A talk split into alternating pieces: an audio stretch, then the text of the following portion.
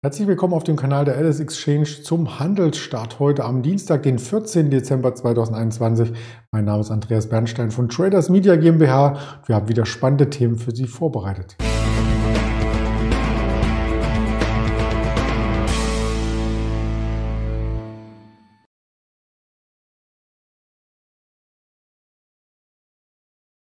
Wir schauen auf den DAX selbstverständlich. Wir schauen aber auch auf den S&P 500, der Leitindex an der Börse, wie er oft genannt wird, denn da gab es dann gestern doch kein neues Rekordhoch und wir schauen auf die Reisebranche.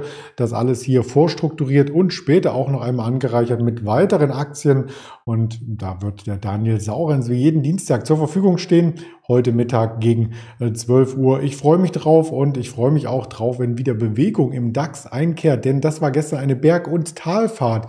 Die Bergfahrt erst einmal Richtung 15.800. Ein paar Punkte fehlten und ein paar Punkte fehlten auch zum großen Xetra Gap, was wir noch vom Black Friday übrig hatten, danach am Nachmittag, weil eben, und das hängt thematisch alles zusammen, die Wall Street nicht auf Rekordkurs ging, sind die Kurse ein Stück weit zurückgekommen, eine kleine Ernüchterung und die sah man dann auch im DAX. Ich habe hier das Schlusslevel vom Freitag einmal skizziert. Als wir da runtergefallen sind, dann war es nicht nur eine äh, Korrektur, sondern dann war richtig ja, zu spüren, dass die Marktteilnehmer enttäuscht waren. Es ging ganz kurz unter 15.600 Punkte, ist dann von dem Level auch wieder ein Stück weit zurückgelaufen und konnte sich dann stabilisieren. In der Nachbörse sogar noch ein Stück weit höher. Über der 15.950 waren wir dann noch kurzfristig, auch im Nachthandel.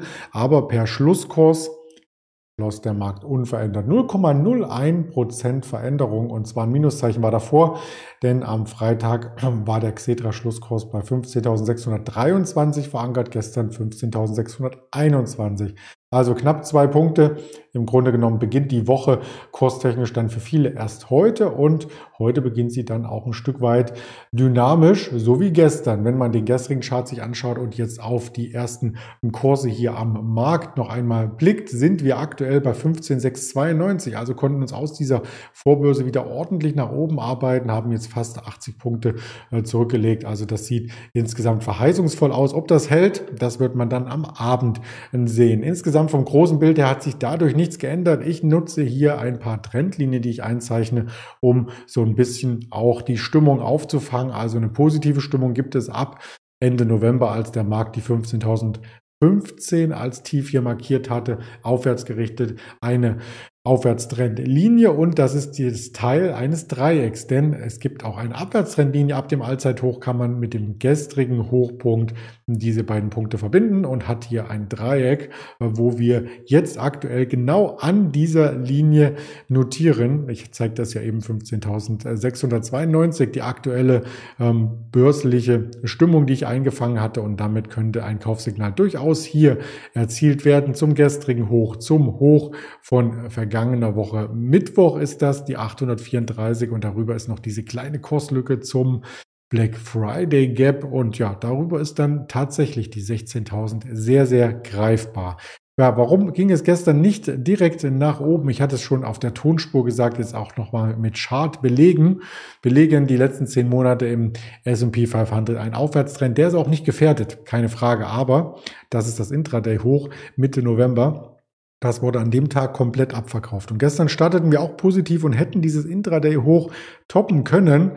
Aber auch hier gingen die Kurse mehrheitlich zurück. Einige große Schwergewichte sind gefallen, auch im Technologiebereich gab es einen Kursrutsch, zum Beispiel bei Tesla 5% im Minus, eine Nvidia 6% im Minus und das bleibt natürlich bei so einem Index auch nicht ungesehen und ähm, unbewertet, deswegen der Gesamtindex auch gestern im Minus gewesen, Dow Jones, S&P 500, Nasdaq auch, wie sich das hier im Vorfeld der FED-Sitzung heute und morgen dann in der ersten Tageshälfte skizziert. Das bleibt abzuwarten, das schauen wir uns auch sehr, sehr gerne weiter hier auf dem Kanal an. Die Volatilität ist damit auch zurückgekommen auf Sicht von einem einem Jahr jetzt minus 16 Prozent und in einem Bereich, wo es in den Sommermonaten immer mal eine Spitze gab. Also vielleicht ist das hier als Widerstandszone jetzt wieder eine Unterstützung und die Volatilität bleibt relativ hoch. Gestern 200 Punkte Schwankungsbreite, am Freitag waren es aber nur 140, am Donnerstag sogar nur 100.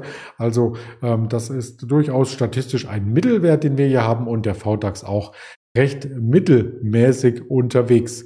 Wir schauen auf ein paar einzelne Bereiche. Die Inflation hatten wir gestern als großes Topic und heute geht es um die Urlaubsreisen beziehungsweise um die Reisebranche an sich, die ich etwas weiter ausbauen möchte. Wir sahen vor ein paar Wochen noch die Idee im Markt, dass es ein Comeback der Reisebranche geben könnte. Doch dann kam die neue Corona-Variante. Und jetzt gibt es für einige Länder Reisewarnungen, ähm, wo man nicht hinfahren sollte, um sich selbst zu schützen. In manchen Ländern wird auch noch gar nicht so stark geimpft wie in Deutschland, dass es einen Booster gibt. Da ist man froh, wenn man überhaupt die erste Info bekommt. Und in diesen Ländern sich aufzuhalten, ist dann eben ein Stück weit gefährlicher als äh, im Homeoffice. Als Beispiel jetzt.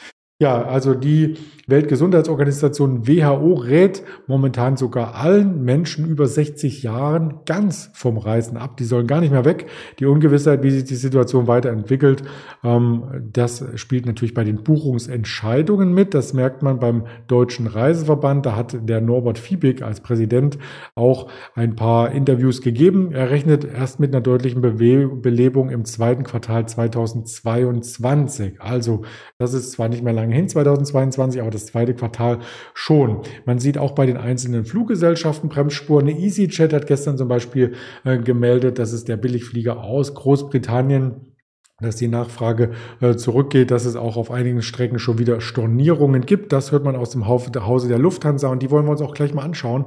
Die Fluglinien sind unter Druck und auch wenn charttechnisch das Ganze vielleicht spannend jetzt aussieht, ob die Lufthansa hier im Bereich 5 Euro bis 5,50 Euro einen Boden bildet, ist es noch längst keine Entwarnung, weil wenn der Umsatz fehlt, wenn die Gewinne fehlen, dann nützt eine charttechnische Unterstützung auch relativ wenig, denn der Chart spiegelt ja immer nur Angebot und Nachfrage von den Aktionären wieder, die hier in der Aktie engagiert sind oder eben nicht engagiert sind. Und wenn mehrere eben jetzt äh, die Ampeln auf Ich steige aus äh, setzen und gerade zum Jahresende gibt es oftmals dieses Window Dressing, dass schwache Werte verkauft werden, starke Werte nochmal gekauft werden und äh, die Lufthansa zählt zweifelsohne zu den schwächeren Werten in diesem Jahr, dann kann es sein, dass hier der Druck auch nochmal zunimmt. Also aufpassen im Chart, vielleicht eine Chance, aber mit engem Stop ab sichern. Das ist die Devise im Trading und bei der Geldanlage. Und auf der Oberseite würde das nächste Kaufsignal technischer Natur erst einhergehen mit einer Überschreitung dieser Abwärtstrendlinie über 7,70 Euro. Da ist also noch ordentlich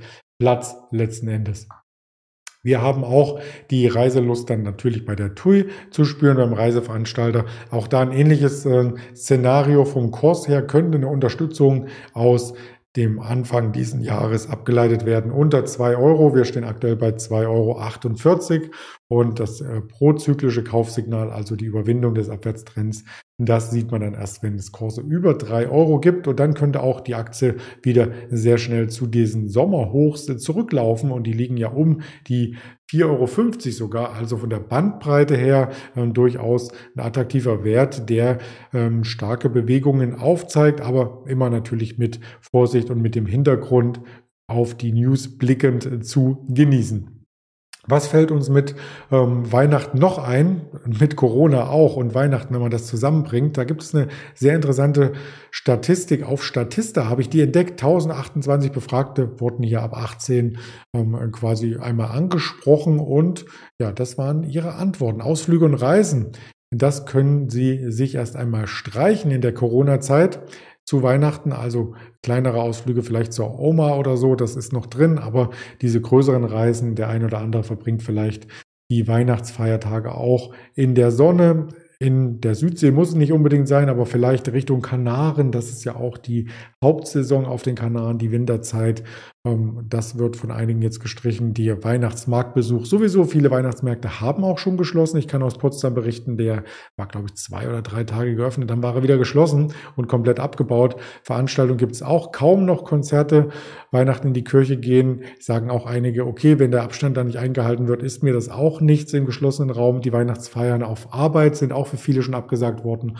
Und die Weihnachtseinkäufe in Geschäften kann ja für manche gar nicht äh, stattfinden, wenn sie nicht geimpft sind. Zum Beispiel, vielleicht sind das die 16 Prozent, die das hier angeben. Mit Freunden verkneifen sich auch einige und in, in der engsten Familie, ja, da drückt man vielleicht noch ein Auge zu und sagt, ähm, mit Impfung oder mit Test zumindest ist das okay und abschätzbar, das Risiko in einem kleinen Kreis. Was ist mit der Weihnachtsrallye, um den Bogen wieder zur Börse zu spannen? Wir sind mittendrin, kann man so sagen. Normalerweise auch statistisch der November stark, der war nun schwach, aber im Dezember stehen wir gar nicht so schlecht da. 3,45 Prozent und fürs laufende Jahr ähm, darf man natürlich auch nicht zu viel erwarten. Also selbst wenn wir jetzt so aus dem Handel gehen, wäre das fürs laufende Jahr eine statistisch sehr, sehr, sehr gute Leistung. 14 Prozent in diesem Jahr der durchschnittliche ähm, Jahressaldo im DAX beträgt um die 8 Prozent. Also der ist übererfüllt mit 50 Prozent, mehr als 50 Prozent. Ähm, und da darf man auch mal einen Monat mit negativen ähm, Performance Balken hier sehen wie den November oder auch den September. Auf Sicht von fünf Jahren, da sieht es wieder ein bisschen anders aus, weil da Corona mit reingetaxt wird, aber trotzdem 40 Prozent Performance in fünf Jahren. Das ist eine solide Performance und da kann der Anleger, der hier längerfristig orientiert ist, sicherlich nicht meckern. Meckern kann man nur so ein bisschen beim Wirtschaftskalender, da erwartet uns nämlich relativ wenig. 11 Uhr die Industrieproduktion aus der EU, 14.30 Uhr die Erzeugerpreise, die wieder anziehen sollten. Aber klar, am Freitag haben ja auch die Verbraucherpreise schon angezogen. Also wieso sollen die Erzeugerpreise als Index dann sinken? Das ist ganz unlogisch. Also insofern ist das auch erwartet, je nachdem, ob die Zahl nochmal ein Stück größer wird oder nicht, wird es ja auch zu Überraschungen und Volatilität am Markt kommen. Wir werden für Überraschungen und sicherlich auch spannende Themen weiterhin sorgen auf den entsprechenden Kanälen der Alice Exchange, auf YouTube, auf Twitter, auf Instagram, auf Facebook und als Hörvariante auf Spotify, Deezer und Apple Podcast. In diesem Sinne wünsche ich einen erfolgreichen Tagesstart. Wir sind ja schon im Plus beim DAX, also für den einen oder anderen ist es schon erfolgreich gewesen. Und wir hören uns dann am Mittag mit dem Daniel Sauritz wieder. Bis dahin alles Gute. Ihr Andreas Bernstein.